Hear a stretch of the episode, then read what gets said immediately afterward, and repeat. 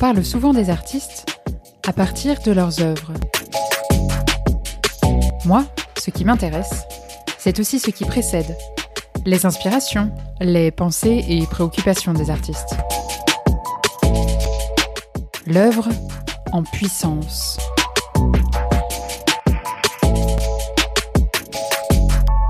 Je suis Oriane Emery et vous écoutez En aparté, le podcast qui dévoile la face cachée des artistes et de leur création.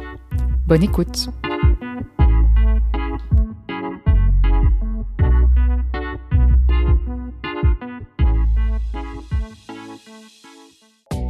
Bonjour à tous et bienvenue sur ce nouvel épisode où j'ai eu le plaisir d'accueillir Antonin Rondepierre, chanteur ténor de 24 ans. Je précise son âge car vous allez le voir, Antonin nous offre dans cet épisode la fraîcheur et la spontanéité d'un mec de son âge. En effet, s'il est passionné par le chant lyrique, il joue aussi aux jeux vidéo, écoute du rap et étrangement déteste Mozart. Tombé dans la musique quand il était petit, il nous parle de son parcours où le chant et la scène ont toujours eu une place prépondérante jusqu'à son entrée au Centre de musique baroque de Versailles. C'est là où il s'est passionné par le caractère intimiste et contemporain de la musique baroque. On a parlé de comment il gère sa carrière entre son engagement auprès de l'ensemble correspondance et divers projets annexes. De ses difficultés parfois à structurer ses journées, avoir un cadre, d'autant plus en temps de pandémie, et comment, après ces journées de répétition, il extériorise et sort de ce cadre parfois élitiste et assez fermé que peut être le monde de la musique classique. Sans plus attendre et sans trop en dévoiler, je vous laisse découvrir cette conversation et on se retrouve en fin d'épisode. Bonne écoute Salut Antonin Bonjour. Merci beaucoup de, de venir sur, euh, sur le podcast, euh, nous parler de ton, de ton drôle de métier et de, et de tout le- l'envers du décor finalement euh, de, de la musique classique, du chant lyrique. voilà, j'ai plein plein de questions pour toi. Donc bien. je suis ravie que tu aies accepté mon invitation. Je suis ravi aussi. Est-ce que tu peux commencer par te présenter? D'accord. Je m'appelle Antonin, j'ai 24 ans, je suis chanteur lyrique depuis maintenant professionnellement depuis deux ans. Et voilà, ouais, je suis venu parler de mon quotidien ici aujourd'hui. Et alors du coup, est-ce que tu peux nous parler en détail euh, de ton parcours? Comment tu en es arrivé Ouais. là?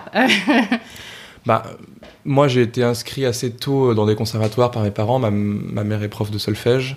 D'accord. Euh, Donc tu as baigné toujours voilà. un peu dans ce milieu-là? J'ai eu la chance en tout cas de, de baigner dans ce milieu-là. Donc très tôt j'ai été mis, je sais pas vraiment de force, mais en tout cas j'ai- j'ai un peu été poussé d'une certaine manière par mes parents. Donc j'ai fait la trompette très tôt, puis du violon, et ensuite euh, vers l'âge de 9 ans, je suis rentré euh, dans une maîtrise au CR de Paris à Saint-Lazare.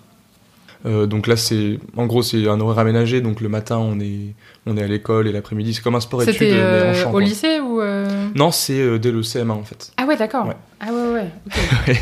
Donc ça commence très tôt. euh, si, ouais. Moi je pense que c'est une, une bonne chose de commencer tôt comme ça. Tu, enfin, t'engranges vraiment des choses euh, Mm. beaucoup plus rapidement quand t'es un enfant que que quand tu commences à 16-17 ans.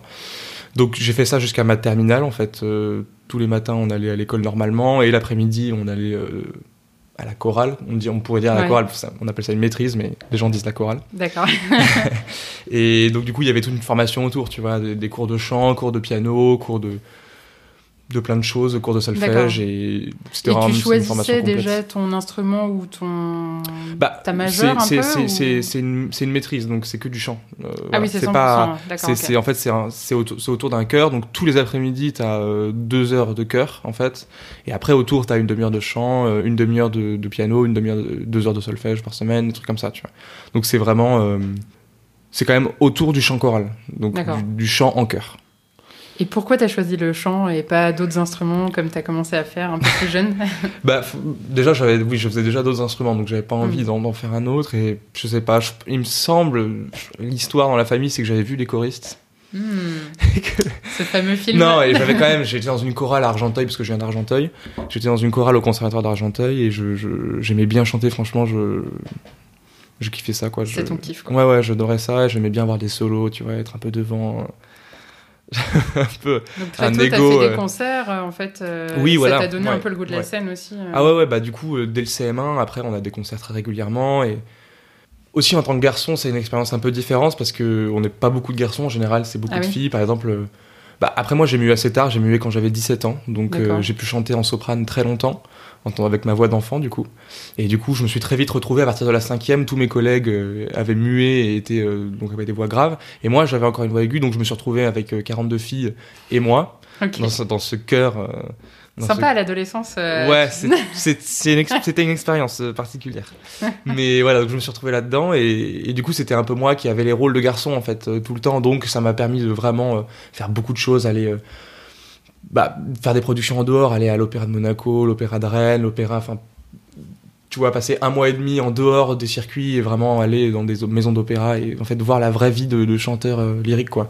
Et c'est ça qui m'a tout de suite plu quoi, c'est plus aller à l'école euh, pendant un mois et, euh, et juste être tout le temps sur le plateau et ça c'était incroyable quoi. C'est vraiment ça qui m'a donné envie plus que finalement le, côté maîtrise tous les jours aller euh, au cœur et tout. C'était bien mais c'était plus euh, le côté scénique qui m'a Hmm, bah, quand t'es enfant, tu vois, c'est la, c'est la récré, quoi. Ouais. Tu vois pas ça comme un travail, c'est, c'est, c'est incroyable. Les, les gens, ils sont tous très sérieux autour de toi, mais toi, tu- en plus, dans les mises en scène, en général, quand c'est des enfants, ils, ils font exprès de, que ce soit, comment dire, faisable pour l'enfant. Donc, tu vois, ici, il y a des moments où tu cours. En tant qu'enfant, t'es incroyable. Enfin, c'est, c'est génial, quoi, de Ouais, courir ouais, sur ouais. scène. En tant qu'adulte, tu vas être plus stressé par ce que tu vas faire et par, Mm. par comment tu Plus vas chanter. aussi de Voilà, ton corps, euh, dans l'espace. euh. Quand t'es enfant, c'est là, juste la grande récré, puis tu chantes un peu, quoi. Voilà. C'est- moi, c'était un peu ça. Et donc, c'est vers quel âge que tu t'es dit, euh, ok, je vais faire, je vais en faire mon métier? Franchement, Tu te souviens de ton déclic ou pas? J'ai pas eu de déclic en fait, c'est juste que ça s'est. Si, si, quand même. Si, je pense que quand j'étais en CM2, j'avais fait une. J'avais fait une. Une production qui s'appelait Pinocchio et je jouais du coup le rôle de Pinocchio et j'avais adoré ouais, être sur scène et sur enfin c'est un peu bon ça c'est un peu mon côté euh, c'est un peu problématique mais c'est le côté très euh, être devant euh, être devant les autres être un peu exceptionnel particulier Euh, à l'époque en tant qu'enfant ça m'avait vraiment euh, bah ça, ça un boost de confiance et tout enfin je- ça, me, Mhm. ça me faisait vraiment du bien d'être devant et d'être d'être euh, ouais d'être ouais je sais pas comment dire mais de d'être vu comme le soliste quoi. Ça me faisait trop Mhm. plaisir. Parce que tu peu, avais euh, eu aussi des expériences où tu étais un petit peu dans des rôles secondaires bah en fait euh, Pas forcément. dans ces maîtrises là c'est que du cœur c'est très souvent du cœur avec des petits solos de temps en temps mais c'est majoritairement du cœur donc quand on avait des rôles solos des trucs un peu plus conséquents où on était tout seul c'est sûr que ça faisait vraiment plaisir quoi parce que c'était je sais pas ouais c'est- c'était du coup C'est s'exprimer quoi c'est hyper valorisant ouais. c'est c'est comme une compétition de sport comme si on gagnait quoi c'est vraiment euh, ouais pour l'ego ça fait du bien Et comment, euh, justement, comment ça, comment ça fonctionne euh, euh, Comment tu fais pour être choisi pour le solo? Ouais bah ça c'est compliqué après il y a, il y a beaucoup de C'est au bon y a- y a part- du a chef. Voilà, c'est le chef qui a ses têtes, ça, quand même. euh. Après, il y a quand même des enfants plus, plus doués que d'autres. hein, je veux dire, on va pas se mentir. Moi, maintenant, avec du recul, je le vois quand je vais dans des chorales, des trucs comme ça. On voit, il y en a qui respirent la musique, il y en a qui en respirent moins, c'est pas grave, c'est comme ça. Mais il y en a qui sont ultra doués naturellement, euh, il y en a d'autres qui le sont moins. Et aussi, en tant qu'enfant, le, le facteur juste physique. En tant qu'enfant, la voix, elle est pas travaillée, euh, elle est belle ou elle est pas belle, quoi. Donc, il y a des voix très belles et il y a des voix euh, qui sont moins belles. Et voilà. Contrairement à une voix d'adulte qui, qui c'est 10 ans, euh, 10-15 ans de travail, où là c'est Mhm. vraiment un, travail quotidien. Bon, même s'il faut qu'il y ait une base un peu jolie, quand même, c'est pas non plus euh, à la portée de quiconque, mais en tant qu'enfant, c'est quand même un truc où euh, ça vient naturellement, quoi. Moi, moi, je chantais naturellement. Les cours d'acting vocal, il y en a beaucoup, mais. Tu chantais juste naturellement? Voilà, c'est ça, on chante juste, on Mhm. chante. euh, C'est aussi le timbre et la, la sonorité qui, qui différencie en Ouais, ouais, des- ouais, ouais, Mm. ouais. Bah oui, mais il y en a qui ont des timbres un peu, tu vois, un peu éraillés, un peu avec de l'air sur la voix. Des, Mm. des, On a tous connu un enfant qui avait une voix flinguée, tu vois, à un moment, dans, dans une classe, il y a toujours des enfants qui parlent déjà comme ça, ils ont 8 Dans les ans. cours de flûte. Voilà, parce qu'ils parlent, ils parlent, ils parlent, ils parlent beaucoup, ils hurlent à la récré, ils ont la voix cassée. Bon, bah ça, ça par exemple, ça passe pas. Mm. Ouais, c'est c'est vrai que c'est un peu arbitraire le choix des solistes, mais euh, c'est aussi. euh, moi, je, si, je, si je devais le faire aujourd'hui, je, je pense que j'aurais aucun doute non plus. Il y a pas de. En général, ça se voit tout de suite, quoi. Les, les enfants qui, qui, qui sont vraiment doués pour ça. Ok, d'accord. Bah, C'était une de mes questions justement. Comment, euh, enfin, quelle est la part de, de talent et de, Ouais. de dîner versus le travail euh, C'est compliqué parce que euh, la musique est quand même vraiment un truc, je pense. euh, Enfin, moi, en tout cas, moi, pour moi, ce qui fait qu'aujourd'hui, j'en suis là où j'en suis, c'est que j'ai quand même été bercé euh, depuis très très jeune. Ma mère, quand, quand, j'étais, quand elle était enceinte, écoutait énormément de musique classique. Mm. Euh, très jeune, je me suis mis à la trompette. Je me suis mis genre à 4 ans, tu vois, à la trompette. Donc c'est Ah ouais. presque un peu trop, tu vois. Mais et du coup, ouais, il y a des vidéos de moi où je, je, je, je fais du, du tambour sur euh, des CD de musique classique. Donc je pense que c'est un truc vraiment, ça rentre. Et si ça rentre, euh, c'est gagné, quoi. Hmm. Mais euh, ouais, bah, j'avais des collègues euh, qui, en fait, maintenant, ils font autre chose. Ils font médecine, ils font enfin, des trucs super aussi. Hein. C'est vraiment Mhm. pas euh, un jugement de valeur. Ouais, c'est juste. Leurs parents, ils ont pas mis l'accent là-dessus, quoi. Ils- C'est comme ça, quoi. Mais après, voilà, c'est c'est c'est pas du tout euh, Donc tu une penses que chose. si on se met à chanter après l'adolescence, c'est pas possible de rentrer dans un chœur et de faire ce non, métier-là? Non, ça- le chant, c'est particulier, heureusement. C'est comme euh, il y a quand même une, une- une grosse part innée. Il y Enfin, il y a quand même un instrument qui est là. un instrument Voilà. euh, que tu commences, quoi. Ouais. Voilà, c'est un instrument, c'est vraiment. euh, Bon, il y a aussi l'instrument, il y a quand même la partie musicale où il faut quand même avoir une fibre musicale, mais le chant, c'est quand même euh, un organe à la base, quand même. C'est Ouais. comme un sportif, s'il n'a pas des prédispositions exceptionnelles, exceptionnelles au sens qui sortent de l'ordinaire, quoi. Ça va pas marcher. Même s'il met tout ce qu'il tout ce qu'il peut dedans, ça va pas marcher. Donc le chant, un- pour moi, c'est un peu, c'est un peu pareil. C'est que on a beau faire tous les efforts qu'on veut, si on chante comme un comme une casserole, euh, c'est compliqué d'arriver à, un- à un haut niveau. Il faut quand même avoir une belle base et ensuite c'est énormément de travail, énormément de travail, c'est sûr, énormément de réflexion, énormément de de, de, de- de questionnement. Alors, sur quoi se base le travail alors? C'est plus sur l'interprétation, sur euh, le fait de contrôler sa voix euh, Comment, Bah, comment ça se manifeste? Moi, je le vois vraiment comme un, comme un sport, quoi. Comme, comme les sportifs. Les sportifs, on sait très bien que de leurs 16 ans à leur. Non, de leurs 9 ans à leurs euh, 23 ans, ils sont en maturation et ensuite ils commencent à prendre du muscle Ouais. et les muscles ils sont finis donc ça commence à être vraiment solide et à partir de 28, bon, sauf que nous c'est un peu décalé l'âge de maturité de la voix, mais il y a un âge de maturité en sport où on sait que c'est la période idéale où les, les performances vont être les meilleures et, Ouais, ouais. et ça va être ça va être explosif pour moi c'est un peu pareil en chant c'est que c'est tous les jours chanter chanter c'est larynx c'est un muscle donc au fur et à mesure des années il se il- comment dire il se, il se durcit en fait littéralement vraiment il se durcit Euh, les cartilages sont de plus en plus durs ils sont de plus en plus résistants donc euh, en fait c'est- juste une, une gymnastique tous les jours euh, comme de la souplesse quoi si on le fait Mhm. pas pendant un an c'est compliqué d'y revenir quoi c'est peut-être pas mais Et du coup, c'est quel âge pour les chanteurs, la maturité parfaite?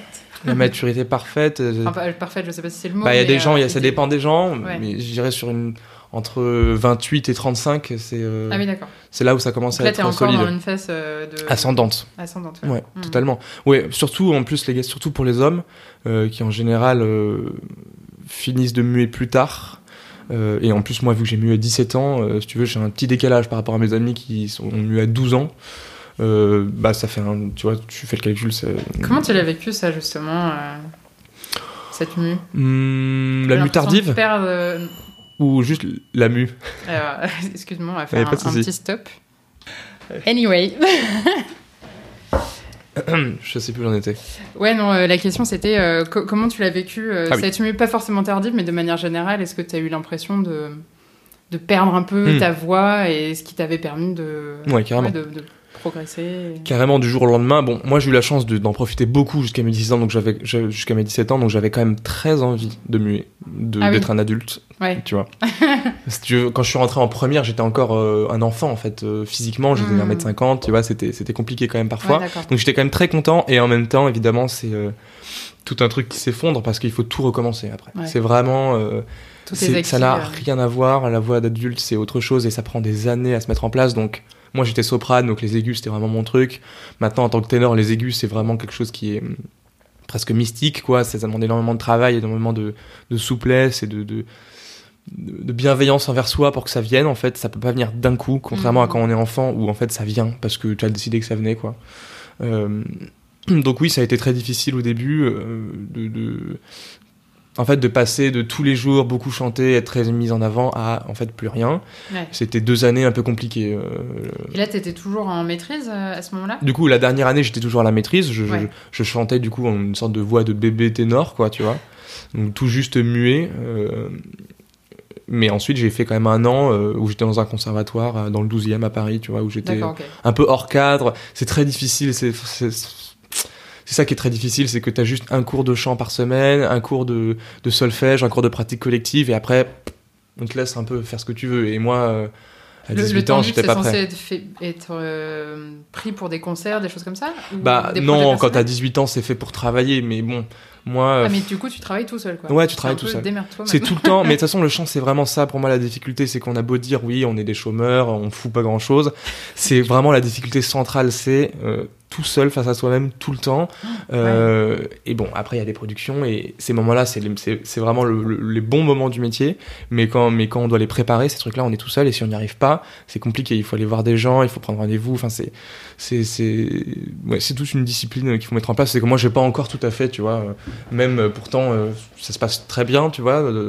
mais j'ai quand même pas encore tout à fait mon, mon rythme de, de croisière de travail, quoi. Encore, Mm. je, je- il y a des moments où je travaille beaucoup, des moments où je travaille beaucoup moins, où je fais des grosses pauses.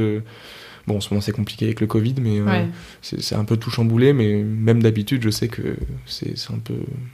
C'est toujours un- une question, quoi, de travail. euh, comment comment s'y mettre tout seul, comment, comment bien travailler tout seul sans se faire mal. Alors, comment tu fais C'est quoi, par exemple, une semaine type euh, Après, j'imagine qu'entre avant et après le Covid, Ouais, ça a disons avant Covid. bougé. Ouais, disons euh, hors Covid, euh, il y a environ, enfin moi je dirais que dans ma vie j'ai à peu près euh, par mois deux productions, tu vois, qui, doivent s'étaler sur cinq jours. De production, ça veut dire deux concerts?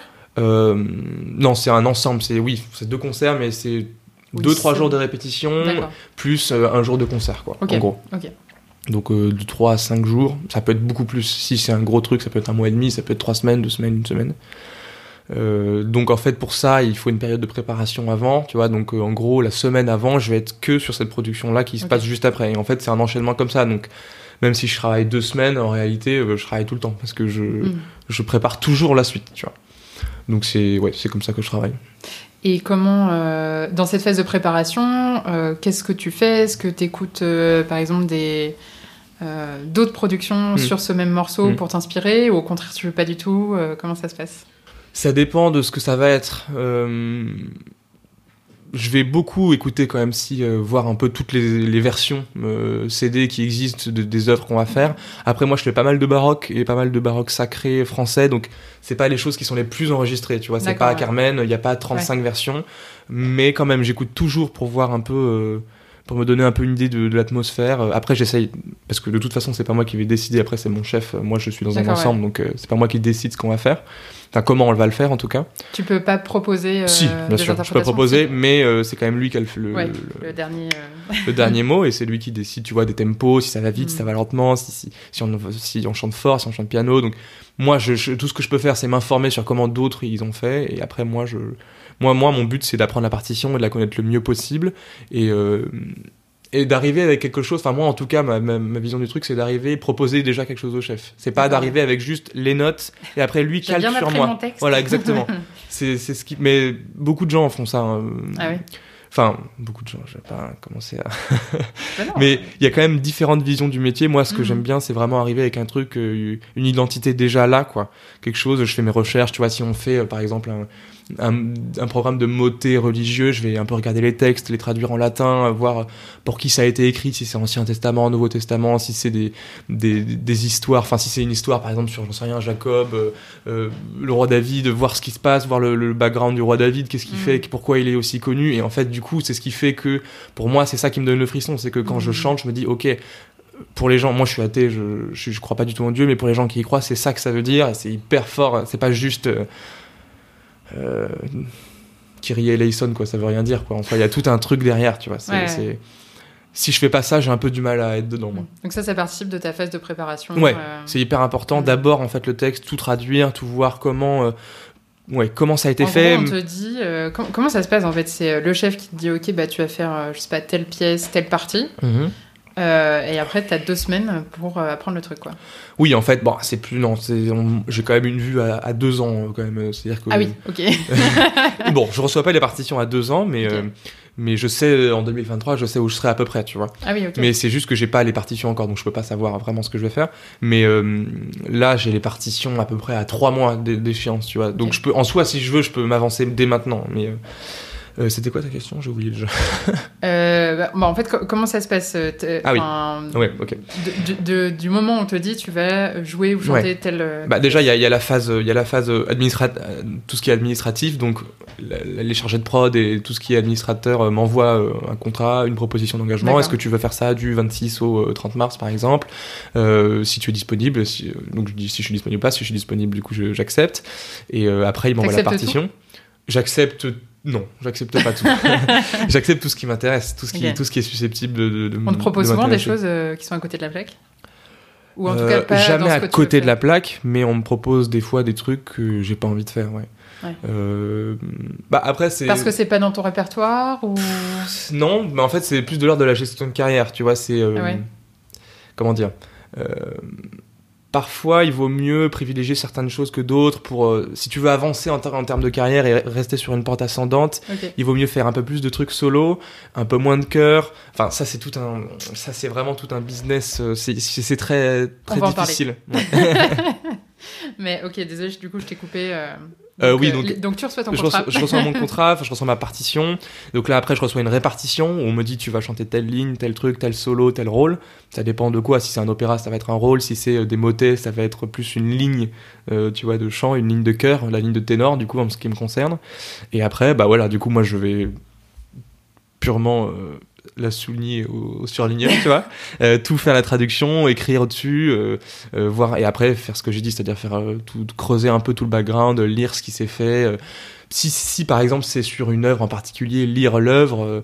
Enfin, tu vois, il y a toujours des bouquins autour de ce genre de trucs. Aller voir, ouais, se renseigner sur des trucs, euh, des tableaux, des qui ont qui ont, qui ont des, un rapport avec l'histoire dont on parle.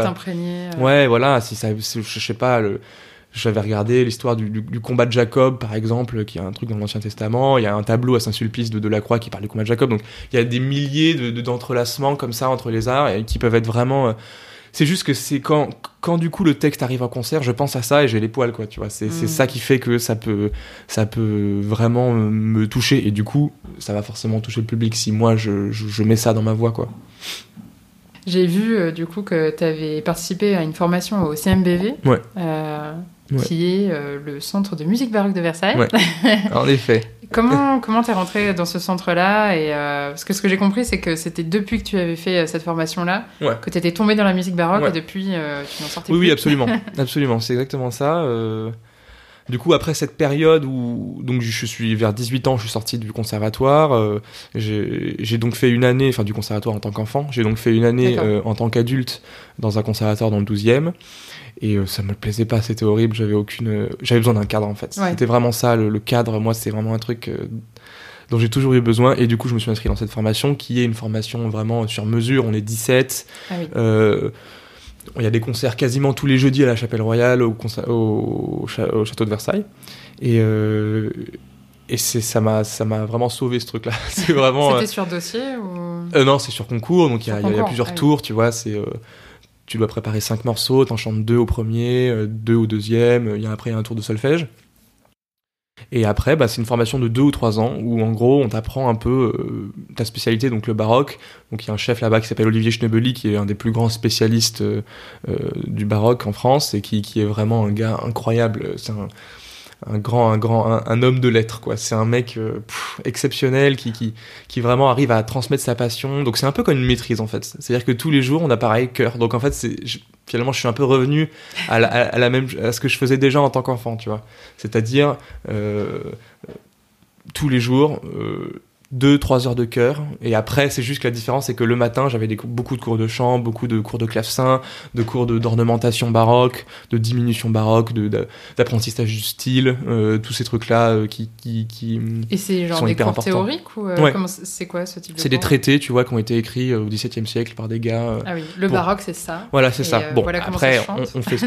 En réalité, il y a, en fait, ce qui est- du coup, c'est qu'à l'époque, il y avait ça, mais en fait, il y a eu plein de traités au fur et à mesure du temps. Donc, Ouais. en fait, il y a vraiment. Des- Il y a plusieurs écoles, en fait. C'est comme euh, la psychologie, t'as Freud, Mm. t'as, euh, tu vois, c'est, ou le, le théâtre. euh, Il y, a, il y a- il y a plusieurs écoles. Après, il y a quand même beaucoup de choses qui se rejoignent. Et donc du coup il y a vraiment on a des feuilles on a des traités entiers euh, de d'ornementation baroque de comment faire euh, quand euh, par exemple tu veux dire que tu es triste tu vas faire d'une certaine manière l'ornement ou quand tu es mm. quand tu es en colère tu vas le faire d'une autre.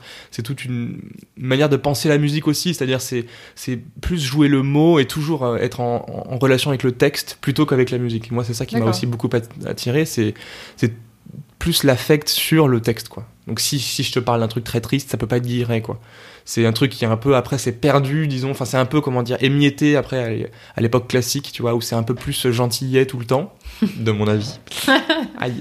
C'est mon c'est un peu on est là pour parler hein, conviction, hein, on est pas ah, et, qui revient un peu après, tu vois, c'est-à-dire dans l'époque euh, un peu plus Verdi, Wagner, euh, c'est des mm. trucs un peu plus euh, musclés. Et moi, c'est ce qui me plaît le plus. En fait, il y a vraiment une période que je saute. tout, ce qui est Mozart, Rossini, ces trucs-là, je, moi, je peux pas. C'est très. Trop fade. C'est trop fade, ouais. Pour moi, ça, et ça parle, tu vois, de souvent ça parle beaucoup de tu vois de d'histoires d'amour de sexe de tromperie de trucs ça m'intéresse pas quoi c'est je trouve ça euh, ouais fade comme tu dis très euh, très très transparent alors que avant c'est des, tragédies lyriques, tu vois. C'est des grands personnages, c'est Thésée, c'est des grands personnages de la mythologie. Et mm. après, par exemple, Wagner, euh, c'est aussi ça. Euh, c'est la mythologie nordique, mais c'est aussi ça. Par exemple, je sais pas, Verdi ou, ou, Bizet, c'est des grands. C'est pas des grands héros, mais ce sont des, personnages en couleur qui tuent des gens, qui, qui tu vois, qui, qui vivent la vie vraiment. Il y a de l'action, il y a quelque chose qui se passe. c'est pas juste du, du cabotinage. Je sais que je, bon. beaucoup de gens seraient en désaccord avec ce que je dis, mais euh, dans mon milieu. Mais euh, voilà, moi c'est ce que je pense. Je sais pas pourquoi on en est arrivé là, mais. Euh, bah si, c'était quand tu décrivais les cours et la manière dont, on, dans le baroque vous était enseigné. Donc c'est vraiment la théorie et après, euh, bah, mise en pratique euh, en chœur ou voilà. Euh, mise en pratique en chœur. Et donc, du coup, tous les, pratiquement tous les jeudis, tu vois, on a un concert à la Chapelle Royale qui s'appelle Les Jeudis de la Chapelle Royale. Donc, c'est un concert, c'est que nous, pendant une heure. Et c'est gratuit. Donc, en fait, tout le monde vient, c'est toujours plein.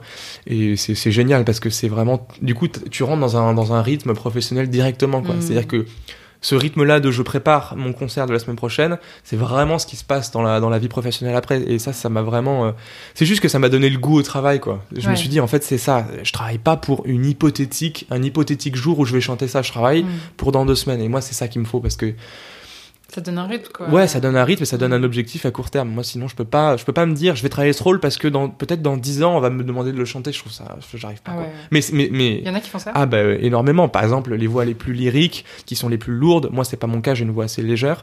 C'est des rôles qui peuvent s'aborder qu'à, 30, euh, 35 ans quand la voix est vraiment mature. Donc, c'est des rôles qu'on commence déjà à monter un petit peu, 22, 25, machin, jusqu'à ce que euh, on, l'installe dans la voix. Mais euh, c'est très rare qu'à 35 ans, hop, un gars il se dise tiens, je vais prendre ce rôle-là parce que, enfin, c'est vraiment une construction et c'est pour ça que le lyrique m'attire beaucoup moins aussi, c'est que c'est un travail c'est un chantier vraiment, c'est une pyramide quoi, d'Égypte quoi, tu vois. C'est hmm. sur des années et des années et des années. Ah tu vois, tu m'apprends un truc, je, je, ne soupçonnais pas que des rôles se préparaient des années euh, avant quoi. Bah en fait, c'est des années pour le faire rentrer dans le corps quoi. C'est vraiment, c'est des trucs, c'est. Mais en fait, il faut se mettre aussi, euh, comment dire, il faut comprendre que ces rôles-là, je, parle encore une fois des, des, rôles, des très grands rôles lyriques dans des Verdi, dans, dans du Wagner et tout, c'est euh, et, autres là que j'arrive pas à me souvenir comme ça, mais c'est vraiment des rôles qui sont exceptionnellement difficiles et c'est des trucs qui sont normalement pas chantables. Et notamment pour les ténors, c'est c'est vraiment des trucs qui demandent une une comment dire c'est ça demande une, capacité vocale et qui, est exceptionnel. C'est, ça demande vraiment quelque chose d'exceptionnel. Et c'est pour ça qu'il y en a très peu qui peuvent faire ces gros rôles-là et qui se font qui se disputent un peu toutes les grandes scènes, c'est parce que c'est vraiment quelque chose qui est hors du commun d'arriver à faire ça. quoi. C'est, mm. euh, hurler des, des, notes aiguës dans des salles de 2000 personnes euh, qui par-dessus un orchestre avec des, mm. des pupitres de, de corps, de, tu vois, de, de trombones et d'instruments qui font énormément de bruit et arriver à passer pendant, euh, parfois les opéras de Wagner, c'est 4 heures, tu vois, c'est absolument incroyable. Et on s'en rend pas forcément compte mais euh, mais c'est vraiment hors du commun. C'est vraiment hors du commun ce genre de d'hommes là de, de chanteurs là c'est des chanteurs exceptionnels quoi. C'est hmm. ton objectif? Non pas du tout Pas du tout. Moi, je, mais de toute façon, moi, je ne pourrais pas si je voulais. Euh, la voix, pour le coup, c'est en ça que c'est assez, en même temps cruel et en même temps assez incroyable. C'est que si on l'a pas, on l'a pas. Moi, je, moi, je pourrais jamais faire du Wagner, je pourrais jamais faire euh, du Verdi. J'ai, j'ai pas une voix euh, assez lourde. Et c'est comme ça, j'accepte. Je peux faire d'autres choses. Et je sais que ceux qui peuvent faire du Wagner, ils pourront jamais faire du baroque français, par exemple. Hmm. C'est pareil. C'est Donc toi, le baroque français, c'est ton style en fait. le baroque français, le baroque sacré français, c'est ce que je préfère faire pour le moment. Ouais. Hmm. En tout cas, c'est c'est ce, c'est ce dans quoi je suis le plus à l'aise. Et, et bon, il faut dire aussi que pour les voix jeunes, c'est c'est pratique parce que tu vois, c'est pas c'est pas trop lourd, c'est assez léger. C'est ouais, moi c'est ce que je préfère faire en tout cas. C'est c'est ouais. Mais tu t'interdis pas de d'évoluer Ah non, pas du d'autres tout. euh, genres. euh, non, mais c'est sûr quoi. que peut-être pour euh, l'instant, c'est ça. Mais... que je vais évoluer. De toute façon, ma voix, elle va prendre de l'épaisseur au fur et à mesure des Mhm. années. Donc c'est forcément un jour, je vais faire des trucs de plus en plus lourds, mais j'arriverai jamais, tu vois, à, à chanter. euh, euh, un Verdi ou un, un Wagner parce que c'est c'est pas c'est juste pas moi c'est comme c'est presque changer de sport quoi. C'est vraiment pas la même chose. On, on est vraiment pas formé pareil même au, au quotidien. Comme je te Mhm. disais c'est des années de trucs où, où vraiment on, on développe même le corps la cage thoracique c'est les chanteurs qui font ça ils sont ils ont des dos énormes des, des, des coups tu le- les vois ils ont des coups de taureau quoi. Tu vois c'est vraiment des c'est des, des gens très très euh, qui, qui même physiquement sont un peu euh, hors du commun quoi. C'est c'est Hmm. c'est vraiment pas pareil. C'est vraiment eux, ils arrivent et ils se disent ok, dans 10 ans, je vais pouvoir chanter ça, mais en attendant, je vais me former, je vais vraiment rouler ma bosse, le faire dans des ateliers lyriques gratuitement, euh, tu vois, faire ces choses-là. Et c'est pas pareil. Moi, je rentre sur le métier du travail tout de suite, donc c'est vraiment pas le même métier quoi. C'est Ah, donc ça veut dire que ces gens-là, c'est des gens qui sont en formation pendant une pendant très très longtemps. Ouais. Ah oui, oui. C'est des gens qui sont en formation pendant très longtemps euh, parce que en fait euh, ça n'arrive pas tout de suite quoi. Et aussi parce qu'il y a énormément de gens euh, qui, qui, qui sont positionnés. Bon, un peu moins sur les Wagner et les Verdi, mais sur par exemple des Mozart qui sont des trucs un peu plus classiques, un peu moins durs, mais qui sont quand même difficiles. Il y a beaucoup de gens qui veulent chanter ça. Et donc du coup pour y arriver il faut vraiment être solide et ça demande des années. Ça demande des années. C'est la plupart des jeunes chanteurs qui arrivent dans le lyrique, ils arrivent à 30 ans quoi. Ah oui. Euh, 28-30 ans ouais. Après il y a toujours des prodiges. Donc hein. t'es un cas à part quand même. Non, parce que moi, Non je suis arrive dans le baroque. Bon, je, je suis, je suis quand même assez jeune en général, effectivement, dans les productions où, où je travaille, mais je suis dans le baroque, euh, donc c'est pas pareil. Ça demande des voix plus légères. Euh, je pourrais pas faire du Mozart euh, maintenant, moi. Ouais. C'est sûr. Je me Mm. casserais les dents et j'ai pas envie de le faire. Ok. Non, c'est hyper intéressant.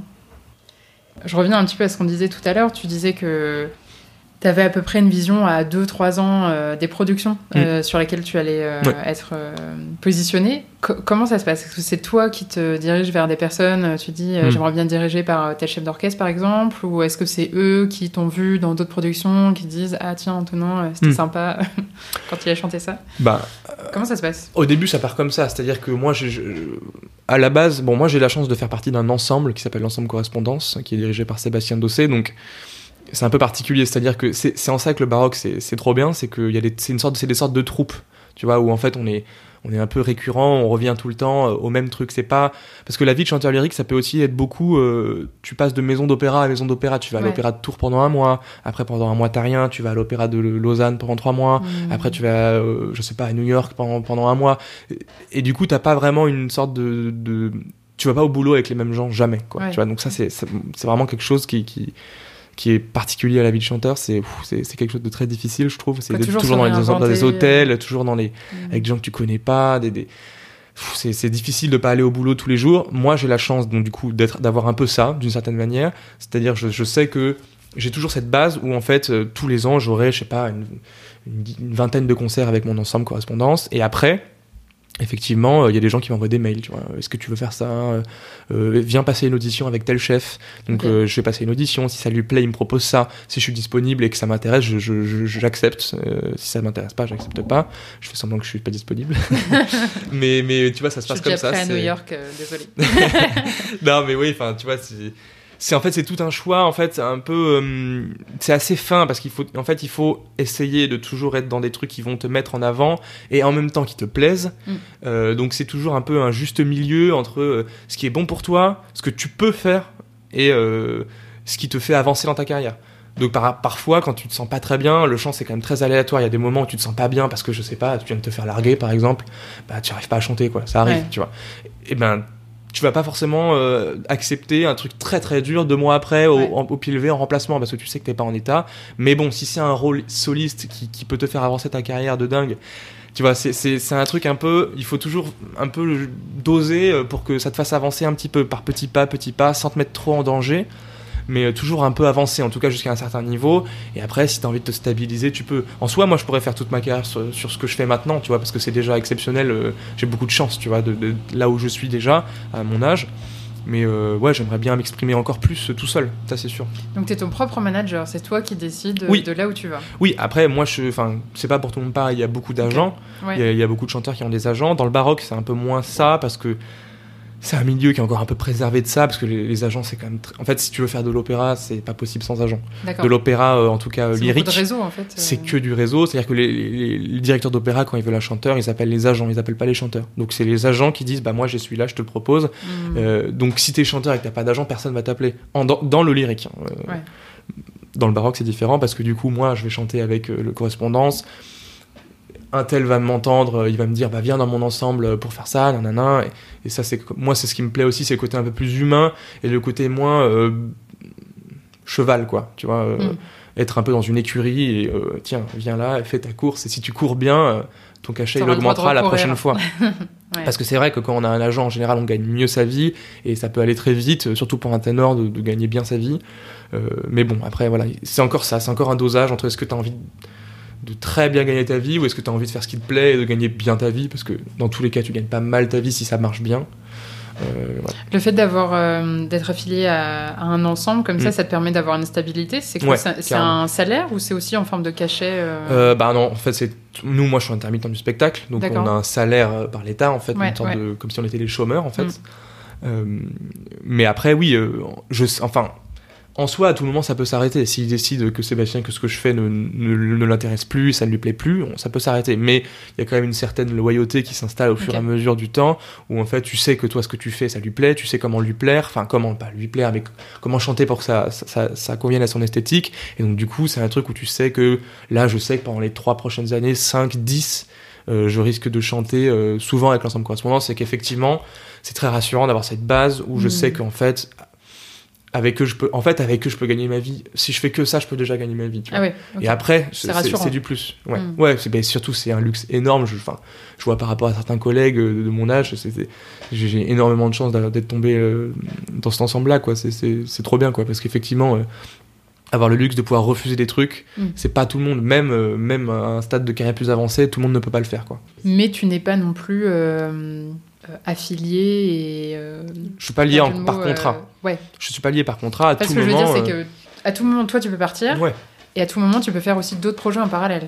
Ah, je fais ce d'autres projets en parallèle, je fais ce que je veux, il n'y a pas de clause de, de- de- de- d'exclusivité. Voilà, c'est ce ce que je cherchais. ouais. Oui, il n'y a pas de clause d'exclusivité, Mm. il n'y a pas de... Après, ça aussi, c'est, ça demande beaucoup de, gestion et de tact, c'est-à-dire que quand tu es dans une écurie, donc correspondance, euh, il y a des rivalités, donc si tu vas travailler chez quelqu'un d'autre, il faut faire attention à ce que ça n'empiète pas sur des dates de répétition Mm. d'un autre, donc il faut quand même être très précautionneux parce que les égos sont vite, euh, vite brusqués et euh, ça peut vite euh, partir en cacahuète quoi. Donc euh, il faut faire attention. Mais non, moi, moi c'est ça que je trouve ça super chouette, c'est que j'ai cette base là avec mon ensemble correspondance et après euh, je peux aller faire un petit coup par là, un petit coup par ci, vraiment faire vraiment que ce qui m'intéresse. En dehors, tu vois. Parce que Mhm. par exemple, il y a des fois avec correspondance, la plupart du temps, ça m'intéresse énormément. Il y a des fois où je n'ai pas grand chose à chanter, mais je le fais quand même parce que ça me fait trop plaisir d'être avec Mhm. eux. C'est vraiment comme une, comme une famille, tu vois. C'est c'est des gens que je connais, que, que voilà, que j'ai mes, j'ai mes marques là-bas, donc ça me fait plaisir d'y aller, même Ouais. si c'est pas forcément euh, le rôle de ma vie, quoi, tu vois. Donc ça, c'est bien d'avoir une petite base. euh, j'ai beaucoup de chance. Et est-ce que euh, on t'en parlait un petit peu de- du choix en fait de, de- de ce que tu peux faire à côté de, Ouais. cet ensemble-là Est-ce qu'il y a des techniques et toi qu'est-ce que tu oui, qu'est-ce que tu vois Qu'est-ce que tu essayes de mettre en place pour développer ta carrière euh, développer... Enfin, je sais que tu as une page Facebook aussi. euh, Est-ce que cette volonté d'être Ouais. sur les réseaux sociaux, il y a un... Enfin, quels, quels sont les enjeux pour toi euh, à côté?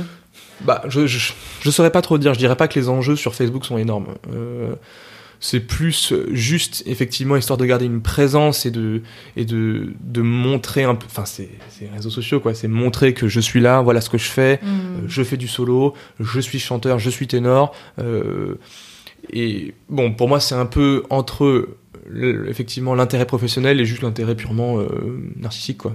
Tu vois je prends une photo de moi sur un plateau je suis trop content euh, je mets ça sur Facebook c'est un peu la base des réseaux sociaux quoi. Tout le monde raconte un peu sa vie. Euh, après je veux dire c'est pas grâce à ça que tu vas être plus découvert. Non non non non non après ça peut aider, je pense, euh, à un moment. Pour le moment, ça ne m'aide pas trop. Je pense que ça, ça m'ouvre pas de portes particulières. Mm. Je pense que ce qui m'ouvre plus des portes, c'est quand je fais un concert et qu'il y a des gens, il y a des gens, des agents ou des chefs dans la salle. Là, ça, fait la différence. Personne va se dire, ah, lui, il chante avec machin. Je vais, j'ai vu sur Facebook, je, vais le prendre dans mon, dans, mon ensemble. il y a toujours des auditions de toute façon. Mm. Après, euh, il y a un certain stade quand même où, euh, plus bon, moi c'est pas encore mon cas, mais plus tu atteins une certaine notoriété, plus tu peux euh, avoir des prétentions sur certaines choses. Par exemple, les victoires de la musique classique, ce genre de choses. Il y a, y a, tout un truc où plus tu te fais connaître, plus les gens ils, ils, tombent un peu dans, dans, le cerveau, tu vois, mais en background, ils pensent pas du tout à toi, mais tu vois. Moi, je pense que c'est quand même important. Après, il y a plein de gens qui sont pas d'accord et qui, enfin, qui trouvent que c'est un, un peu inutile quoi mais moi je trouve que c'est quand même un peu important de montrer que voilà je suis là je, je, je, fais les trucs je, je, vais sur scène je suis je suis soliste et enfin en tout cas ouais je sais pas mm. j'avoue que j'ai pas vraiment réfléchi mais euh, les réseaux sociaux. stratégie long terme. Ouais, carrément. Je me dis de toute façon, il vaut mieux le faire parce mm. que euh, un jour, parce que si je dois un jour créer une page Facebook, tu vois, je vois il y a des gens par exemple, ils, ils, atteignent un certain niveau de notoriété et après ils créent leur page Facebook. Du coup, c'est un peu balbutiant au début, c'est un peu bizarre. Moi, je me dis que si un jour, je sais pas, ça explose, elle est là, tu vois. C'est, elle est là, euh, elle a 500 likes, ça n'a aucun intérêt, mais c'est là et mm. si les gens, c'est une bonne base de communauté. C'est une bonne base, voilà. Et puis si, surtout si les gens cherchent, euh, tu vois, typiquement toi, si tu vois, tu, tu, tu, vas, tu veux chercher ce que je veux faire, mm. sur mon Facebook il y a absolument tout ce que je fais, donc c'est, c'est aussi une sorte de site internet. Tu vois, j'ai mm. pas de site internet par exemple pour le moment, mais euh, pour moi ça, ça, sert un peu de ça, quoi. C'est, c'est... ouais, c'est. Et comment on perce alors? Comment on perce?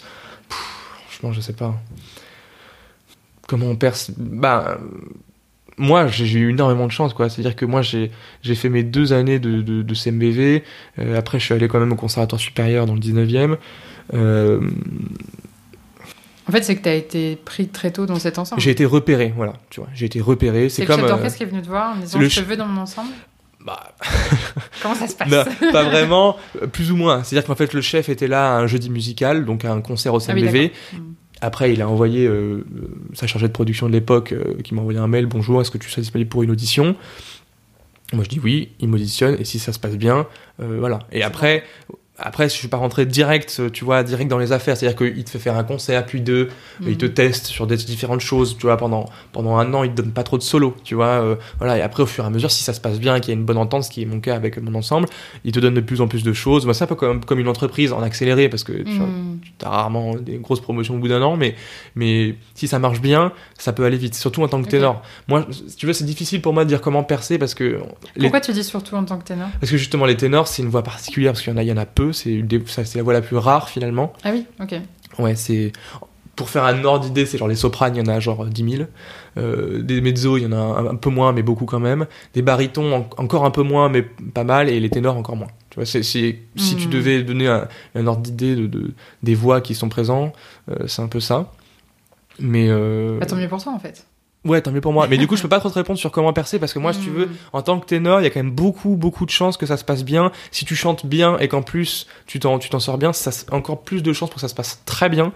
Donc, euh, je sais pas trop comment percer. Si percer, c'est juste faire faire ce que tu as à faire euh, le, le, plus possible de concerts devant des gens quoi. C'est, juste ça quoi. Hmm. de, des concerts devant des gens accepter tout euh, au début euh, moi c'est ça c'est que j'ai, tout enfin au conservatoire moi au CMBV à l'époque euh, j'ai fait j'ai rien fait en dehors tu vois. Je me suis concentré que sur mon CMBV j'ai fait tout ce qu'il fallait. J'ai franchement euh, au bout de deux ans j'étais vraiment affûté quoi tu vois.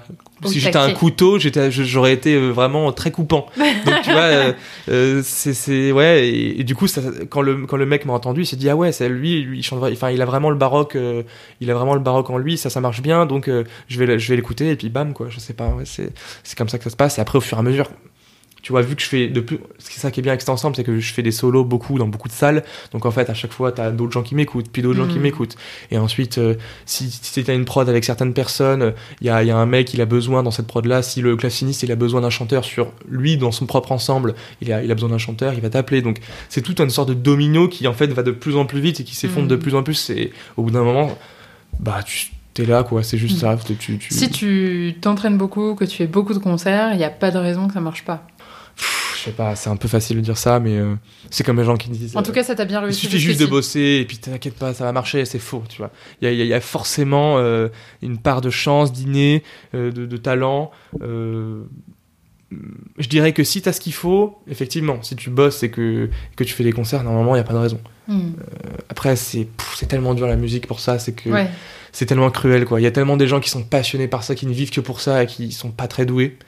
Euh, tu vois, ça, ça arrive beaucoup, c'est comme ça, et du Et coup, qui pourtant sont dans des conservatoires. euh, voilà, c'est ça, qui sont dans d'accord. conservatoires, tu vois, c'est un peu leur rêve, ils sont là, ils, ils arrivent pas trop, ils- mais c'est comme ça, c'est, c'est, c'est, c'est- je sais pas, c'est un peu compliqué de parler de ça, euh, c'est un peu délicat. je sais pas trop quoi, quoi te dire, mais Toi, en fait, on t'a donné aussi euh, confiance en me disant bah, t'as une belle voix, ouais, il y j'ai a quelque de chose à creuser. Bah, si tu veux, Toi, moi, toi- depuis que j'ai 7 ans, je fais des concerts, je fais des solos, je fais des trucs, j'ai jamais douté de, de, de, de- Ouais, tout a toujours été très évident. euh. Voilà, ça a toujours été en moi. Après, bon, c'est quand même beaucoup de travail et beaucoup de, de, remise en question tout le temps, maintenant en tant qu'adulte. Hmm. mais euh, j'ai quand même ouais, l'immense chance de- d'être formé très tôt et du coup je sais pas ouais j'ai toujours eu ça ce, ce truc en plus Euh, on est tu vois il y a toujours euh, toujours on est toujours quelques uns à avoir ce truc là où euh, on est très jeune on est quand même là euh, parmi des gens un peu plus vieux et ouais je- ça, ça fait pas ça fait un peu prétentieux de dire ça mais c'est c'est si t'as pas ce truc là c'est parfois c'est difficile quoi ça Hmm. prend plus Toi, de tu- temps Tu le vois, en fait. euh, Ouais, moi je le vois. Moi dans mes Mhm. ensembles, euh, on est on n'est pas beaucoup à avoir mon âge. Voilà, moi à correspondance, euh, il- les gens ont plus 10 ans de plus que moi. euh, euh, Enfin, il y a pas. Enfin, ouais, les gens sont quand même plus vieux que moi en général. Mais c'est pas. Enfin, c'est comme ça quoi. C'est pas du tout une un truc incroyable de ma part. C'est juste voilà. Moi, je suis arrivé plus tôt parce que j'ai je sais pas. J'ai été j'ai été bien formé quoi. J'ai été bien formé et du coup j'avais plus qu'à plus qu'à.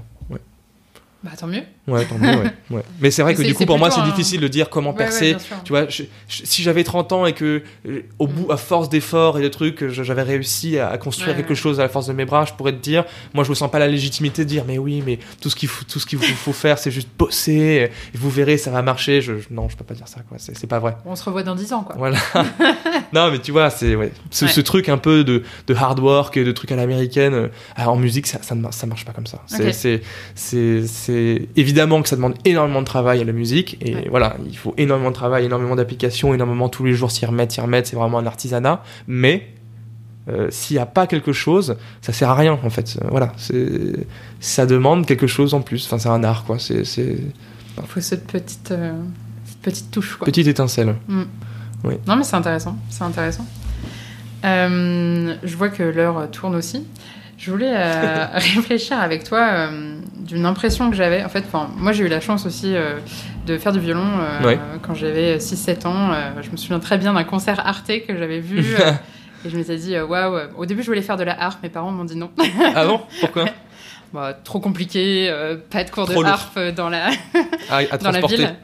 C'est vrai que le violon, ça a l'avantage d'être euh, d'être plutôt euh, mobile et facile. Enfin bref, toujours est-il que j'ai ouais j'ai été euh, j'ai été aussi bercée par la culture musicale et je me suis intéressée à la musique Ouais. classique, etc. Et hum, même si j'ai arrêté aujourd'hui euh, pour cause de prépa, les, ceux qui sont passés par là euh, comprendront. Ouais, ouais, Mais euh, je, je sais que moi, du coup, j'ai toujours eu à cœur de- d'aller à des concerts de musique classique, Mhm. euh, à des opéras quand je pouvais, etc. Et c'est vrai que pour en parler autour de moi avec des amis Mhm. qui euh, pourtant s'intéressent à d'autres arts, euh, ils vont beaucoup plus facilement aller voir une pièce de théâtre euh, qu'un opéra ou qu'un concert euh, d'orchestre. Euh. Et hum, en fait, je me demande, parce que je, je suis persuadée que c'est pas que une barrière euh, financière, Non. mais c'est surtout une barrière de, de méconnaissance et peut-être euh, parce que ce milieu-là apparaît un peu comme inaccessible, voire élitiste. Est-ce que toi, c'est quelque chose que tu ressens? Ouais. Après, t'es dedans, donc c'est peut-être difficile de se faire un avis, mais Non, euh, non, moi j'ai un avis très, euh, très fixé sur la question. ok, Euh, moi, je, ouais, comment dire? Bah il y a, y a, un truc de l'époque, c'est-à-dire quand même qu'en général les gens qui vont au théâtre c'est pour voir des pièces qui ont quoi maximum 100 ans ou 200 ans, sauf si tu vas voir de la tragédie euh, euh, Racine, des trucs comme ça, mais c'est des trucs qui sont déjà un peu plus proches de nous quoi. C'est sûr que Mozart, Monteverdi, Rameau c'est 400 ans en arrière quoi, donc c'est c'est pas pareil, ça parle moins en termes de quotidien à des gens d'aujourd'hui. Je pense qu'effectivement c'est pas financier quoi. Bon, si c'est un petit peu financier, mais Mm. effectivement les gens qui euh, qui sont comme, enfin comment dire? À l'opéra, il y a des places à 5 euros, quoi. Je veux dire, si on veut y aller, on peut y aller, c'est pas un problème.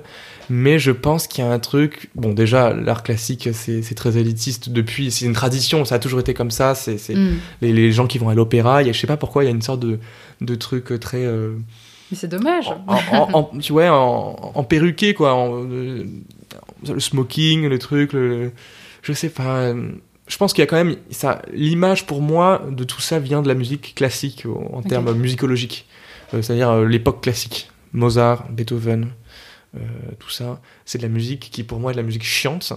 Euh, bon, pas tout, pas tout, pas tout. Disclaimer. Mais comment dire? Moi, un quatuor de Mozart, une symphonie de Mozart, je, je me. oh, je m'ennuie C'est vrai 100%. Quoi. Et en fait, je pense qu'il y a beaucoup, tu vois, si tu vas demander à quelqu'un dans la rue quel compositeur tu connais, il va te dire Mozart, tu vois. Oui. Mm. Mais en fait, c'est parce que Mozart, c'est chiant. Et du coup, forcément, quand les gens ont cette image-là de musique classique qui est très chiante, et je pense que la redécouverte du baroque dans les années 70, parce qu'en en fait, c'est ça, ça a été découvert, redécouvert, en tout cas re, réinterprété il y a pas très longtemps, ça, pour moi, ça, ça, ça, ça, ça fait beaucoup de, de pas vers la jeunesse et vers, le, et vers les gens, parce qu'en fait, c'est un art qui est beaucoup plus, euh, même si on, on pourrait on pourrait ne pas le voir, mais c'est un art qui est beaucoup plus proche de ce qu'on fait maintenant comme musique. Typiquement, moi, j'ai beaucoup euh, travaillé euh, des airs de cours, par exemple, tu vois. Donc, les airs de cours, c'est ce qui était joué dans les salons à l'époque. Donc, à l'époque, tu vois, il y avait genre euh, un mec un peu riche, il avait un, un théorbe, donc une, une guitare baroque. Il y avait un chanteur, ou alors lui-même était chanteur, et il chantait en s'accompagnant, tu vois. pendant une le- petit bœuf. C'était euh, un peu le Ed Sheeran, tu vois, de l'époque. Pour moi, c'est un, peu ça. Et, et- et en fait, en découvrant, en découvrant cette musique, je me suis dit, mais en fait, c'est ça que je veux faire. C'est juste de l'art qui te parle tout de suite, quoi. Où il n'y a pas besoin. Ça va être un affect. Donc, ça va être, en général, ça parle de, comme par hasard, de rupture amoureuse, exactement comme toute la pop actuelle, tu vois. mm. De rupture amoureuse, de, de, de sentiments un peu. euh, Ouais, je sais pas, un peu, un peu plus proche de ce qu'on nous on vit au quotidien. Et tu vois, moi, le baroque, c'est pour moi, ça a vraiment été ça, c'est-à-dire un truc euh, plus, beaucoup plus proche. Et je pense que si les gens s'intéressaient un peu plus à ce genre de baroque-là, ça peut-être que ça pourrait être un peu plus. Bon, après, c'est compliqué. Je, tu vois, moi, je, je, je sais pas, je, je fais pas de la Mais comment on politique peut faire pour que les gens s'intéressent plus, tu vois Parce que je me Je dis, sais euh, pas. oui, bonjour, je te Comment- conseille d'écouter de, la musique baroque, on va me dire Ouais. euh, merci, mais non merci, quoi. Comment faire? Bah, Après, il y a des politiques qui sont mises en œuvre par, par, par, par les villes, les régions, pour que les gens s'intéressent plus à ça. Mm. Mais si tu veux, il y a quand même un truc, il y a un décalage énorme entre la vie qu'on vit aujourd'hui, qui est d'une violence extrême. Euh, Enfin, moi, il y a aussi pour moi un truc, ça, c'est ce décalage-là entre euh, la musique classique, euh, encore une fois, musicologiquement, c'est-à-dire l'époque classique, et la vie réelle. C'est-à-dire que je sais pas, moi j'ai l'impression qu'on vit dans un monde tellement, avec les réseaux sociaux, tellement dur, tellement, où il y a tellement d'images difficiles, où le- tellement vivre c'est tellement difficile. Moi, je sais pas, les gens ont du mal à aller voir un truc euh, qui est pas. je pense que. Ouais. Les gens ont besoin de catharsis Ouais, les gens ont besoin d'action. De... Moi, c'est une musique qui me parle beaucoup plus euh, parce qu'il y a de l'action, il y a de la violence, il y a du sang, il y a, il y a- il y a des larmes. euh, C'est c'est- c'est quelque chose qui. Ouais, je, je sais C'est pas. les blockbusters euh, de. Les blockbusters, ouais, de la tu musique, vois, le les- baroque. Non, mais après, les gens me diront, mais c'est pas vrai, il y a plein de baroques qui sont chiants, c'est vrai.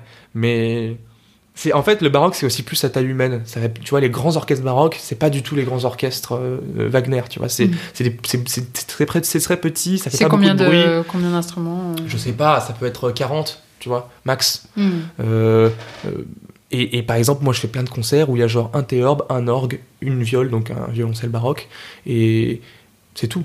Et, et, et trois, et, et quatre chanteurs. Et là, c'est incroyable parce que tu vois, Mhm. tu as vraiment une connexion avec le public. Je pense que ça qui manque aussi, c'est la connexion. C'est c'est- c'est le fait d'être à un mètre du public et pas d'être à 50 comme sur la scène de l'Opéra Bastille. Le, le- le premier mec, il est à 35 mètres en haut, tu vois. Donc rien. c'est- c'est- c'est- je sais pas, je sais pas comment on peut faire pour attirer des gens. Pff, je- je- franchement, je sais pas trop si ce qu'on peut faire, c'est essayer d'être le plus possible dans les écoles, dans les, c'est ce qu'on fait déjà beaucoup, des, des- des projets pédagogiques. Euh. Et en même temps, tu veux, moi, moi par exemple, en dehors de la musique, je, je n'écoute pas de musique classique quasiment, tu vois, parce que c'est mon métier. Moi, j'écoute que euh, pff, du rap en fait, tu vois. euh, parce que moi j'ai besoin de cette catharsis, cette catharsis là, tu vois. Genre, j'ai besoin d'écouter une musique qui, qui, qui sorte de, de, de violence, euh, pas de violence, mais d'agressivité vitale, tu vois, que, que t'as besoin de défouler un peu quand t'as fait euh, deux heures de euh, gling gling et de, de, musique un peu euh, élégiaque, tu vois, de, trucs euh, un peu flottants. Ça fait du bien d'avoir un truc qui juste là te rentre dans l'art, quoi. Je sais pas, c'est, je sais pas comment ça pourrait, ça pourrait être faire plus de biais entre effectivement, si tu fais un concert en fait. euh, en fait, un concert de, de, de, de musique pop d'Ed Sheeran, euh, comme je disais tout à l'heure, et un concert de d'air de cours, c'est la même chose, quoi. C'est juste 500 ans avant, quoi. Mhm. Donc c'est une guitare, un mec, la même chose. C'est juste, ça pourrait être un mélange de genres, par exemple, se faire ce genre de choses, je sais pas, je sais à pas. proposer une collab à Ed Sheeran en fait. voilà, deux, deux roues. euh, Bon, les gens ne savent pas, pas la caméra, mais euh, ouais, ouais, je sais. Ouais, par exemple, je sais pas Tyrann, mais tu vois, faire des concerts avec des gens un peu moins connus, des, des, des artistes pop un peu plus, euh, bon, peut-être un peu plus musi- musicalement euh, plus solides, parce que les, les, les artistes pop parfois c'est pas très solide, pas Tyrann, mais ils savent, ils savent pas tous jouer de la guitare, et s'accompagner en même temps. Je sais pas. Franchement, c'est une Mm. question tellement large, et moi, c'est pas mon métier de me poser ce genre de questions Mhm. mais c'est une question qui est importante, c'est vrai. Mais j'ai l'impression qu'il y a quand même beaucoup de choses qui sont faites quand même. Moi, je, je fais beaucoup de, de scolaires, des trucs comme ça, tu vois, Ouais. les, les scolaires, des, des- des projets pédagogiques. On va dans les écoles, on va dans les. Il y a des gens qui vont dans les prisons, il y a des gens qui vont dans les.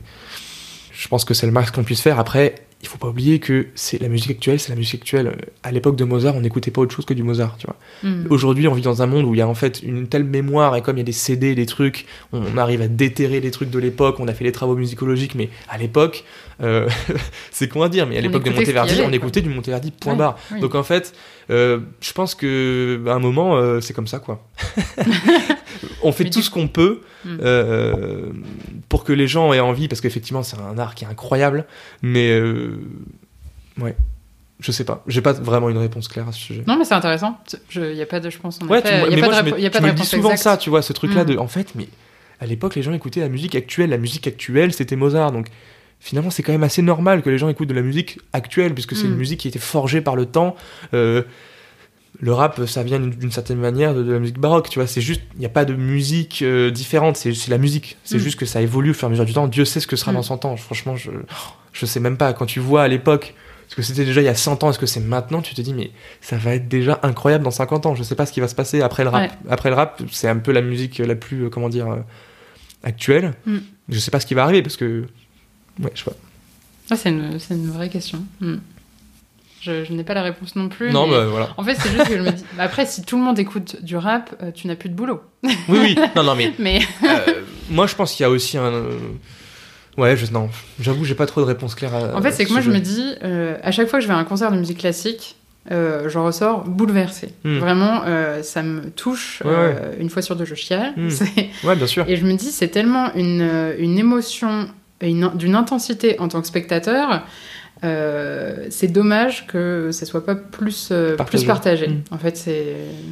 Ouais, bah, je suis d'accord avec toi. euh, pareil, C'est vrai, mais c'est vrai. Mais c'est peut-être que, en fait, moi, je pense aussi que ça tient beaucoup au fait que si on pouvait amener les scolaires et les projets pédagogiques sur des trucs exclusivement incroyables et vibrants, ça changerait peut-être un peu, je sais pas.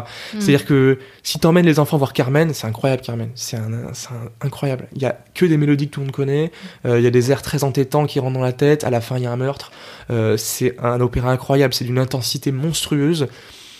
Je, je sais pas, peut-être en, ouais, faire, en tout cas faire écouter aux gens, faire de la vulga sur des trucs exclusivement euh, la fine Fun. fleur, la fine fleur de ce qui est effectivement vibrant quoi, tu vois. Ouais. Wagner, d'une certaine manière, euh, la- tu vois, les, les héros nordiques, c'est c'est Thor, tu vois, c'est c'est c'est c'est des- comme des super-héros, quoi. Moi, Ouais, je le vois vraiment comme ça. C'est c'est bon. Après, la musique est un peu parfois difficile, mais il y a des moments où les mecs tirent des épées de, de bouts de bois.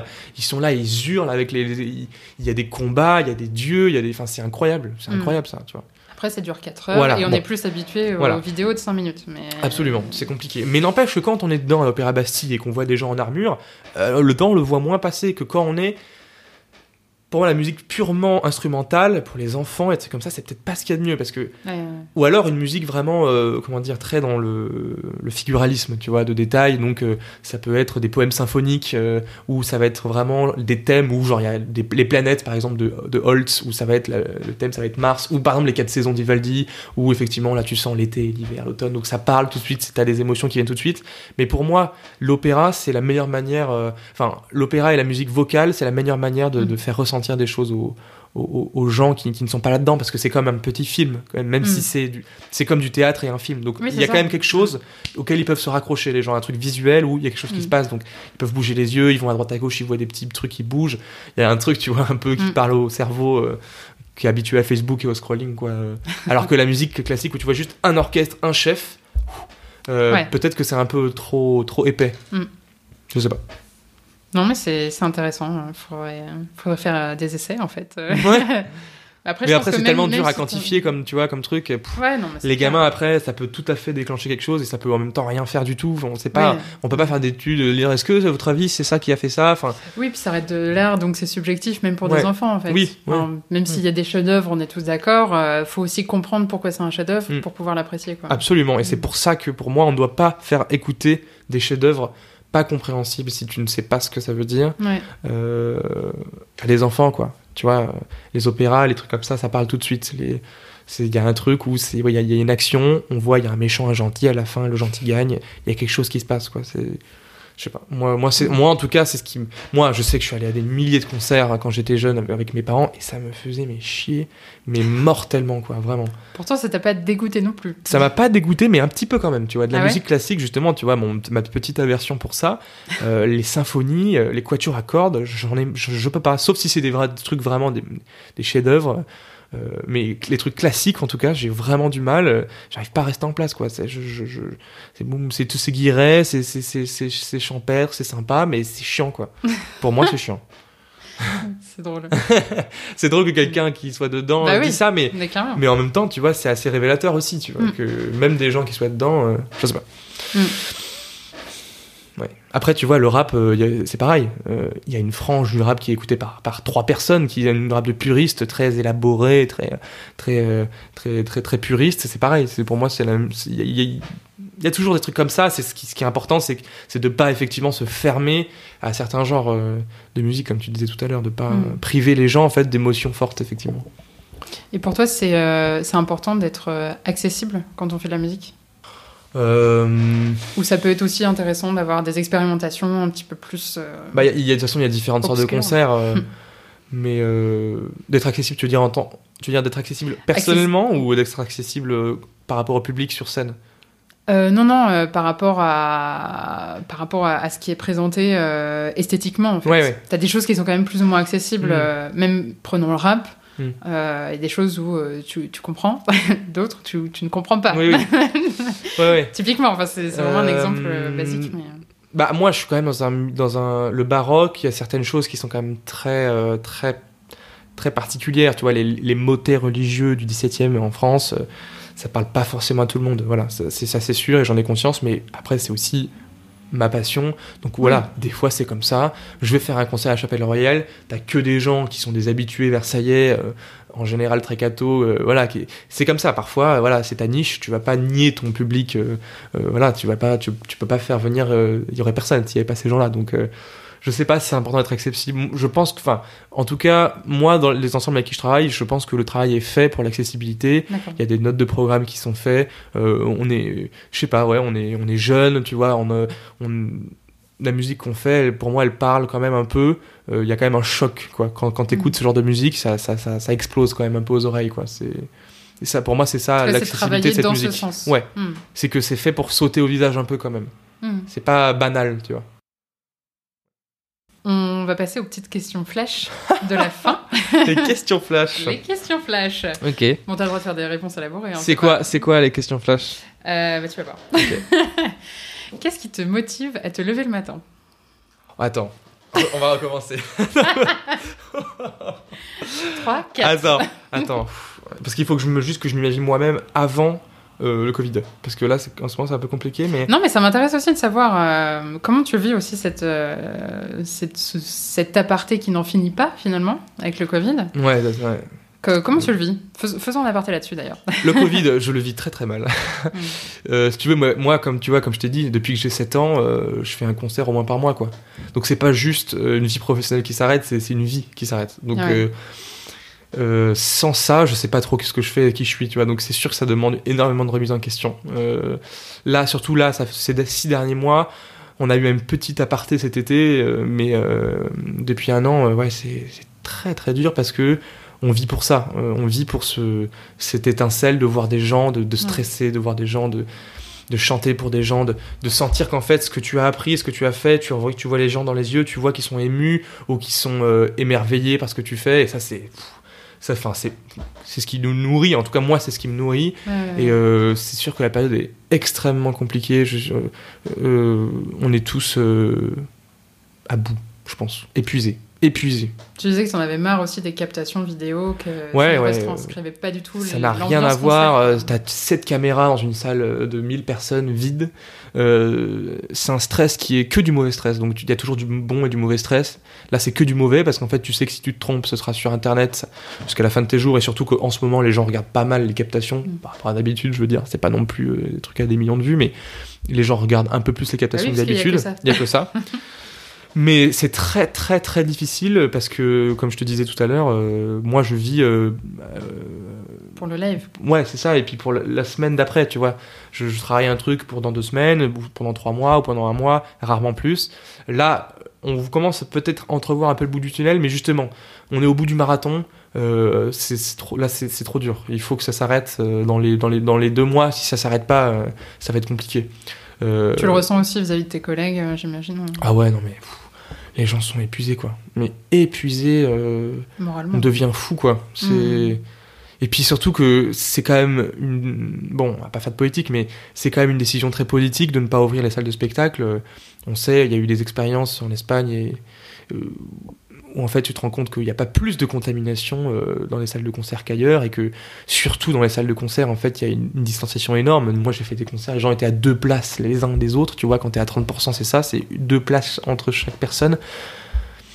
Pareil les musées c'est des sortes de en fait de Ikea mais avec des runners quoi. Donc en fait euh, c'est la même chose.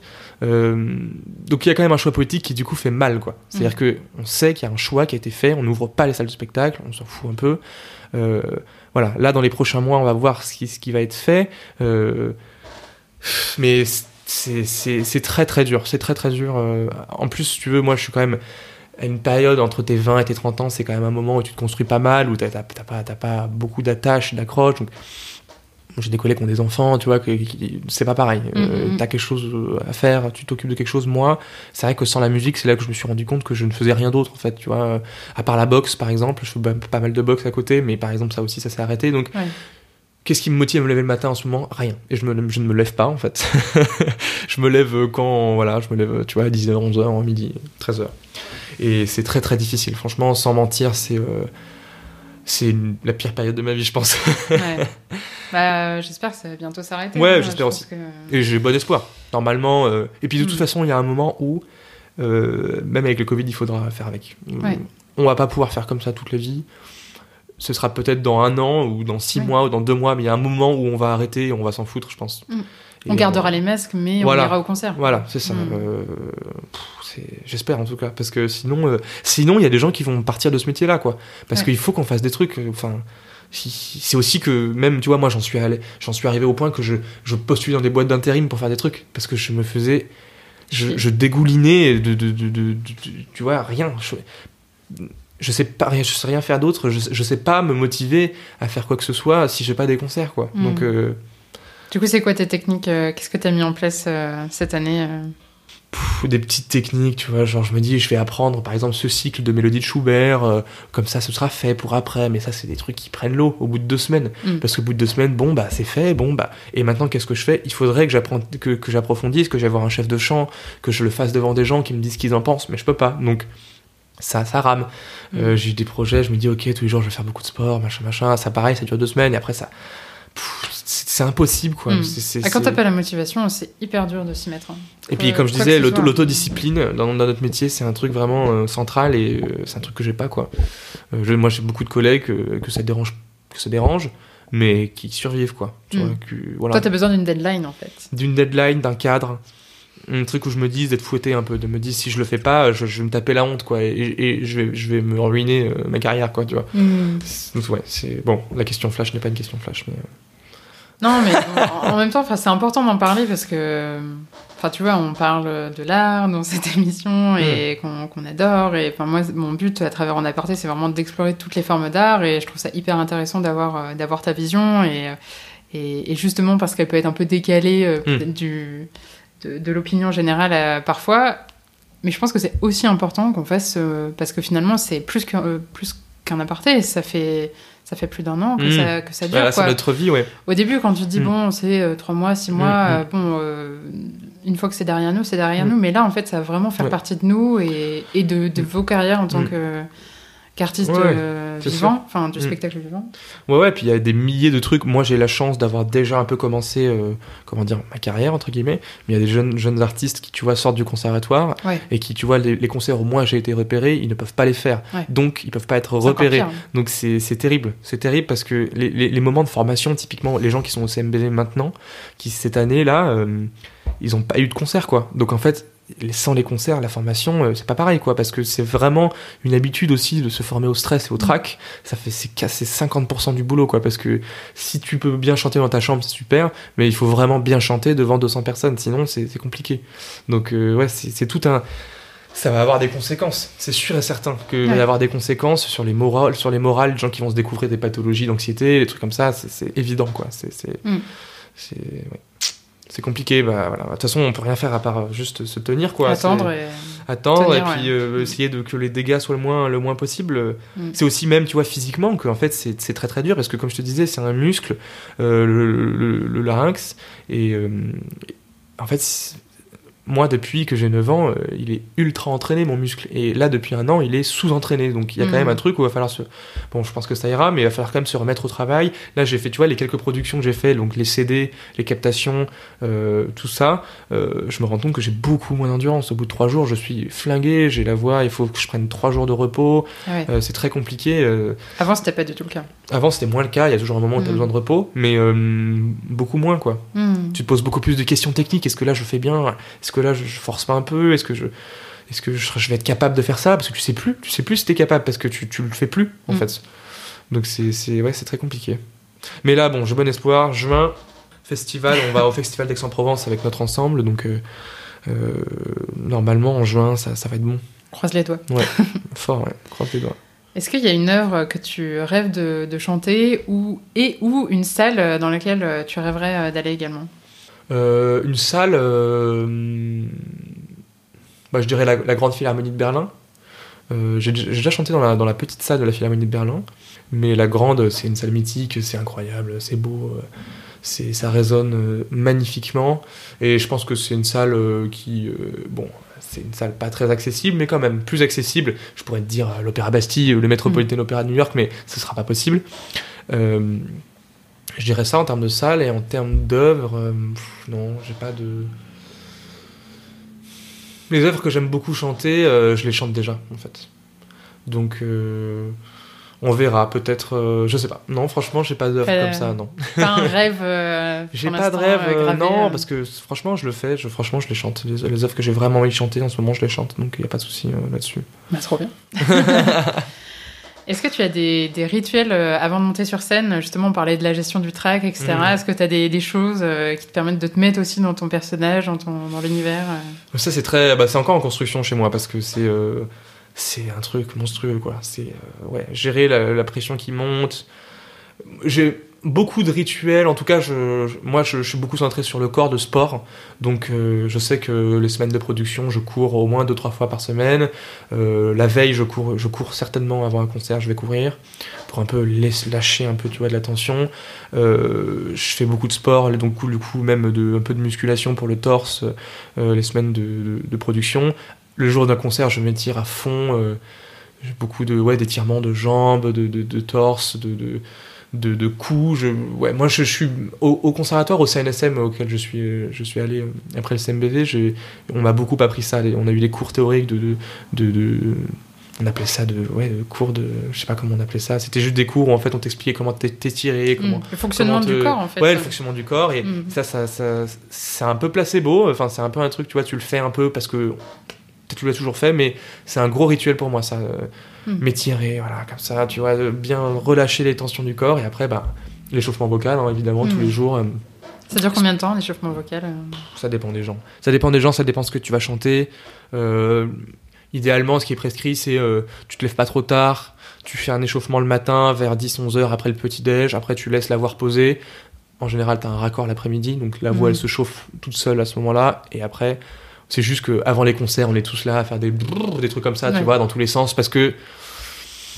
Parce que voilà, euh, en fait, le problème de la voix, c'est qu'à tout moment, ça peut partir un peu en cacahuète, quoi. C'est, ça, Ah ouais. tu vois, c'est, bah, tu veux faire comme ça, des trucs comme ça, tu vois, ça, peut craquer. Les ténors particulièrement, ça, c'est des voix qui sont dans les aigus, donc ils peuvent faire des craquages. Ça, il y a toujours un petit stress, mais ouais.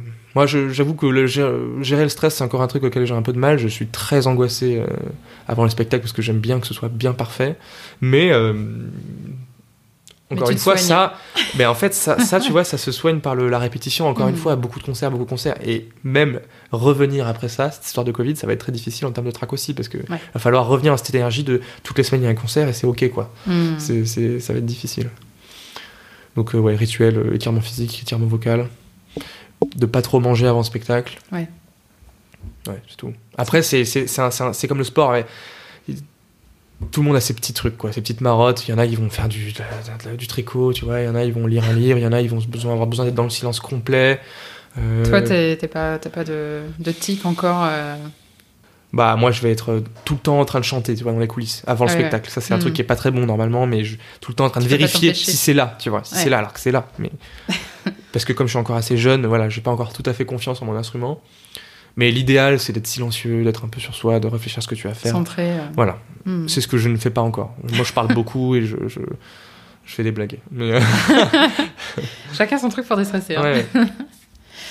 Euh, Est-ce que tu as un, un mentor ou une personne qui t'inspire particulièrement Bah, aux MBV, c'était euh, Olivier Schnebeli, qui est donc un mec, euh, un chef d'orchestre exceptionnel, qui connaît tout le répertoire et qui est capable en fait de te raconter tout le, tous les backgrounds des œuvres. Si tu vas chanter un truc sur, j'en sais rien, euh, un motet qui a été composé à l'époque baroque, il va te dire tout ce qui, tout ce qui découle en termes de, de religion. Tu vois, si ça part de l'Ancien Testament, il va te dire, bah là, c'est, c'est le roi David qui a fait la guerre et qui a fait ça. Et, et du coup, tout de suite, tu vois, ah mais ok, c'est lui qui a fait ça. Et du coup, ça, tu vas aller toi-même faire tes petites recherches Mhm. sur le roi David sur Internet et tu vas découvrir ça. Et en fait c'était un mec qui, c'est un mec qui vit pour cette musique et qui vraiment il pleure à des concerts tu vois t'es là oh c'est- très très fort. Après maintenant actuellement ce serait mon chef euh, Sébastien Sébastien Doucet qui est un mec brillant un génie qui, a monté son ensemble vraiment euh, tout seul enfin pas tout seul je, je dis un peu n'importe quoi mais qui, qui- comment dire qui, qui a vraiment qui a la force de ses il a vraiment une esthétique particulière euh, et, il a vraiment fait son ensemble qu'il a forgé vraiment comme lui il a envie que ça, ça Mhm. soit et ça je, je trouve ça vraiment admirable Ouais. et c'est un mec en plus qui est euh, très sympa et ça dans le milieu parfois c'est c'est pas toujours les chefs euh, parfois c'est un peu des capricieux des gens pas toujours très agréables Euh, moi j'essaye de ne pas travailler avec ces gens là mais euh, parfois ça, Ça arrive, arrive. Et, et lui c'est un mec euh, d'une gentillesse incroyable donc c'est en tout cas un mec que, que, que, que je, que je regarde d'en bas quoi vous voyez je, Mhm. je ouais je je, je l'admire et j'aimerais bien lui ressembler quoi c'est sûr T'aimerais être chef d'orchestre aussi? J'aimerais beaucoup créer un ensemble plus tard. Je pense que vers mes, tu vois, quand je, 30, 35 ans, euh, quand j'aurai un peu roulé ma bosse en tant que chanteur, Mm. j'aimerais bien créer un ensemble, faire, euh, ce qui- faire comme moi j'ai envie de faire. Ça, c'est sûr que c'est toujours un truc que j'ai voulu faire. J'ai fait des études de direction de chœur quand j'étais un peu Ah, plus jeune, ok. mais j'ai toujours voulu ouais, diriger un peu mon truc. Et par exemple, Sébastien, c'est c'est un exemple de ça, de, de, de comment allier ouais, le- l'efficacité musicale et l'efficacité administrative aussi, parce que c'est ça, il faut quand même un truc, il faut quand même une fibre très très euh, méthodique, efficace, très travailleur, que je n'ai pas encore. Donc Mhm. euh, voilà, ça c'est clair. Euh, donc voilà, moi j'essaye de m'inspirer un peu de ces gens-là. Après, en tant que chanteur, je dirais que mon chanteur préféré c'est Jonas Kaufmann. Je sais pas si tu vois qui c'est. C'est un, Non. un- un grand ténor, pff, un mec incroyable qui chante justement du Wagner, du Verdi, un très très gros ténor au sens lyrique du terme. C'est un mec euh, ouais, que j'admire et que je trouve exceptionnel. Auquel je mettrai son nom dans, la, dans la description euh, pour qu'on puisse aller voir. Euh. Ah il bah, y, y, a de quoi voir, il y a de quoi voir. Super. Bah, de toute façon, on a besoin d'occupation. Donc, en parlant d'occupation, je sais pas si tu as vu la série Mozart in the Jungle. Ah non, j'ai pas vu ça, effectivement. On avait beaucoup parlé à l'époque. Euh, bah, qui pour moi, je trouve, est hyper chouette pour euh, découvrir les coulisses euh, d'un orchestre. Et puis, bah, voilà, on parlait des, des personnalités des chefs. Mmh. c'est vrai que y a une personnalité autant de couleurs. Mmh. Et je veux savoir si toi, tu avais des recommandations de séries, de films ou oh. de podcasts, je sais pas, enfin tu vois, dans le monde de la musique qui permettent un peu dans de le monde de la musique. Ouais, qui, qui, permettent un peu de rentrer dans ce milieu-là. Non. Non. En fait, moi, je veux vraiment, moi, j'ai un, un, petit truc, j'ai assez un truc un peu ambivalent, c'est que j'écoute pas de musique classique. Ouais. Je regarde très peu de trucs parce que j'aime bien être vierge sur ce côté-là, tu vois, être mm. euh, pas. En fait, quand. En fait, c'est comme si tu regardais une série sur ta, sur ta, sur ta propre boîte. t'as pas envie, tu vois. Le soir, tu rentres, t'as envie de déconnecter, t'as pas envie de regarder, en fait, ce que tu as vécu la journée même. je comprends. Je vois, typiquement, cette série-là, elle avait l'air géniale, effectivement, il y a beaucoup de gens qui vont en parler, mais j'ai pas envie de, de, voir exactement ce que je... Mm. C'est trop difficile, quoi. J'ai envie de déconnecter le soir, j'ai pas envie d'écouter de musique classique, j'ai pas envie de, de, voir ça. Moi, je, je, regarde énormément de séries, de films, toutes, toutes ces choses-là, mais... Bah alors, parle-moi d'une série que t'as kiffé, alors. Moi, je regarde des séries, tu vois... Que tout le monde regarde, tu vois. Je regarde Game of Thrones, je regarde... Euh, Peaky Blinders, je regarde euh, The Leftovers. Je pense que ça, c'est la série qui m'a le plus marqué ces dernières années, The Leftovers. Euh, ouais. Moi, je suis quelqu'un de très ordinaire dans la vraie vie. J'aime bien, et je, le cultive ça, un truc de rester dans la vraie vie. J'ai beaucoup d'amis qui sont qui n'écoutent que ça, que du baroque, que du classique, et je les mhm. vois s'éloigner un petit peu euh, d'un truc un peu plus, euh, je sais pas. Moi, pour moi, c'est vraiment hyper important de pas être, de pas, de pas, de pas perdre la réalité des choses et de pas perdre de pouvoir euh, arriver dans une soirée de, de, de, gens qui sont ingénieurs et de pas peut-être complètement perdre la face quoi. Ne pas savoir de ne pouvoir que citer des trucs de musique classique mm. euh, tu vois c'est je trouve ça dommage quoi. Moi j'ai pas envie d'être un musicien classique euh, dans la vie. J'ai envie d'être un gars normal et après mon métier c'est ça mm. tu vois. D'ailleurs de toute façon personne se pose la question dans la dans la vie normale tu vois que tu sois je sais pas chargé de prod ou que tu sois journaliste, euh, tu as ta personnalité à toi euh, qui est en dehors de ton métier. nous, on a comme on a un métier passion, il y a un peu un truc qui, fusionne et moi j'essaye de garder, euh, de, garder un truc de mon âge. Tu vois, je joue à Fortnite, je, je, je, parle, je rigole avec mes potes j'essaye de en tout cas de, de, faire des trucs et tes potes ne sont pas tous musiciens ou mes potes ne sont pas tous musiciens. Maintenant que tu le dis pas tous. J'essaye en tout cas de pas tous. Et dans mes potes en tout cas c'est beaucoup de gens qui sont un peu comme moi. J'avoue j'essaye de pas trop euh, en fait, je, peux pas parler de musique tout le temps. Moi. Il y a des gens, ils sont comme ça, ils adorent parler de musique tout le temps. Qu'est-ce que toi t'amènes Faire des sortes de salons, tu vois, du 17 siècle où les gens ils parlent tout le temps de musique, ça, je ne supporte pas. Moi, j'ai envie de parler d'autres choses, de, de, ta vie, de ce que tu fais, de comment tu te sens, des trucs comme ça. Ça, ça, m'intéresse. Mais hmm. ouais, du coup, je peux pas trop te donner de. J'écoute beaucoup de podcasts, tu vois, des trucs, mais que tout le monde écoute. Les... Je sais pas, les pieds sur terre, les couilles sur la table. Euh... euh tu vois, tous ces trucs-là. Euh... J'écoute énormément de choses mais pas des trucs sur la musique classique, non. Ok. Non. Mais j'en suis bien, bien content. Je comprends pourquoi. non, mais c'est Ouais, mais, mais, quand tu dis aux gens, en fait, les gens comprennent tout de suite. Quand tu dis à un mec qui est dans une boîte, est-ce que tu écouterais un truc qui t'explique comment ta boîte marche ta personnalité en dehors de, de ton métier, quoi. C'est normal. Même si c'est un métier passion.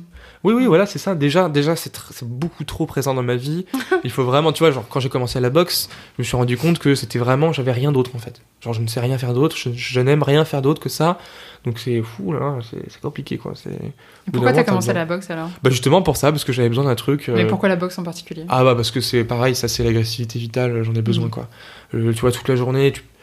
c'est très, très fin la musique, euh, la musique baroque encore plus, c'est vraiment... voilà, parfois à la fin de la journée, t'es tendu du, des pieds à la tête, quoi. Tu vois, t'es es debout toute la journée à, à, à, essayer de te plier aux volontés d'un chef qui parfois ne sont pas celles que t'as envie de faire par rapport à ta voix. Donc tu rentres, t'as pas envie d'écouter une symphonie de Mozart, t'as envie d'aller taper euh, un gars. bon, dans le respect de, du, noble art, mais. Euh, mais là, bon, après, ça, c'est mon tempérament. Moi, je suis quelqu'un d'un petit peu euh, nerveux, même très nerveux, très anxieux. Donc, j'ai besoin de ça, quoi. J'ai besoin de sport, beaucoup de sport pour un peu lâcher, quoi. ok. J'ai une autre petite question. Est-ce que tu as des un peu des plaisirs coupables euh, en matière de musique Est-ce que tu écoutes des morceaux en cachette mais que t'assumes pas trop Ouais, carrément. J'écoute pas mal, j'aime bien, genre Ariana Grande, tu vois, c'est un peu un plaisir coupable, on va pas se mentir. genre, euh, ouais, c'est moi, franchement, j'aime bien Ariana Grande, j'aime bien Justin Bieber. Euh, bon, pas tout, mais certains albums. Ouais, ouais, j'aime bien ça. Le rap, c'est pas un plaisir coupable pour moi. Le rap, c'est une musique exceptionnelle, c'est la musique de notre siècle, c'est un plaisir assumé. mais Plaisir coupable, ouais, ça. puis j'adore les blockbusters. Mission Impossible, les Avengers, tout ça, c'est. Moi, je, quand je suis là-dedans, je pense plus à rien d'autre, tu vois. Je suis là-dedans, hmm. je suis là, yes, je suis trop content, quoi. Je vais acheter les Halles dans les salles, tu vois, qui font genre 30 euh, mètres de haut, euh, voir des énormes blockbusters. Moi, c'est ça que je kiffe, quoi. C'est, hmm. J'ai un peu, j'avoue, en fait, j'ai un peu un blocage avec le comment dire le, la, culture euh, vu que moi je suis beaucoup déjà dans un truc très puriste et très comme ça j'ai beaucoup de mal avec les autres domaines avec la musique puriste la musique que les gens tu vois les je sais pas les films d'auteur et tout ça je déteste ça je, je, sais que c'est du grand cinéma et que c'est de l'art et que je devrais mais j'ai un blocage tu vois c'est mon mmh. blocage à moi vu que je suis j'aime pas, j'ai envie d'être dans le, dans le vrai, quoi. T'as assez d'élitisme à côté. Exactement. Euh, Pareil, la musique, tu vois, je supporte pas la, la musique. Euh, euh, je sais pas, qu'est-ce que j'ai pas d'idée là comme ça, mais tu vois. Non, j'ai pas d'idée. Je, oh, si, si t'as une idée, tu veux pas le dire. non, mais tu vois, tu vois, genre Eddie de Preto, ce genre de choses. Moi, je, je clique même pas, tu vois, je, je, peux pas. C'est pas ta cam. Oh, c'est. Ouais, ce sort de, tu vois, de petite culture et tout ça, j'arrive pas, quoi. J'arrive pas. Mhm. Non, j'arrive pas. Non, mais c'est compréhensible et je trouve que ça résume bien euh, ta personnalité. Donc c'est chouette de finir là-dessus. C'est un peu tout ou rien. si on veut suivre euh, tes aventures qui vont bientôt euh, reprendre, reprendre qu'est-ce qu'on fait? On suit ta page Facebook? Ma page Facebook, ouais, Antonin Rondeau Pierre Ténor. Après, j'ai un compte Instagram. C'est franchement, je sais pas si c'est très intéressant, mais je mets tout dessus. Après, sur YouTube, il y a des vidéos où je chante. et après, ben ouais, non, Facebook, je pense que c'est le mieux parce que c'est là où j'annonce les concerts que je vais faire. Hmm. C'est là où, ouais, ouais, Facebook, Instagram, euh, c'est tout ce que j'ai. YouTube, de temps en temps. Je mets des trucs sur YouTube, mais ouais. C'est à peu près tout. Ça marche. Bah, je, mettrai, je mettrai tous les liens. Merci en tout cas pour, euh, pour ton temps et ta Bah de rien. C'était un plaisir. C'était une première. Et bah, plaisir partagé. et c'est encore moi. Merci beaucoup d'avoir écouté l'épisode jusqu'ici. J'espère qu'il t'a permis d'en apprendre davantage sur le quotidien d'un chanteur lyrique et que ça t'a donné envie d'aller à des concerts. Moi, carrément. Si tu souhaites suivre les aventures musicales d'Antonin, j'ai mis tous les liens de ses réseaux sociaux dans la description de l'épisode, ainsi que les références d'œuvres et d'artistes dont on a parlé. Si tu as kiffé cet épisode et que tu veux me soutenir, n'hésite pas à laisser 5 étoiles sur ton application d'écoute ou même un petit mot sur les réseaux sociaux comme Facebook, Instagram ou LinkedIn et même sur YouTube. Ça me fait super plaisir et c'est gratuit. Tu peux aussi partager l'épisode à une personne que ça pourrait intéresser car c'est le meilleur moyen de faire découvrir le podcast. Enfin, tu peux t'abonner pour recevoir les notifications de sortie des prochains épisodes et on se retrouve très vite pour de prochaines aventures auditives et artistiques sur En aparté.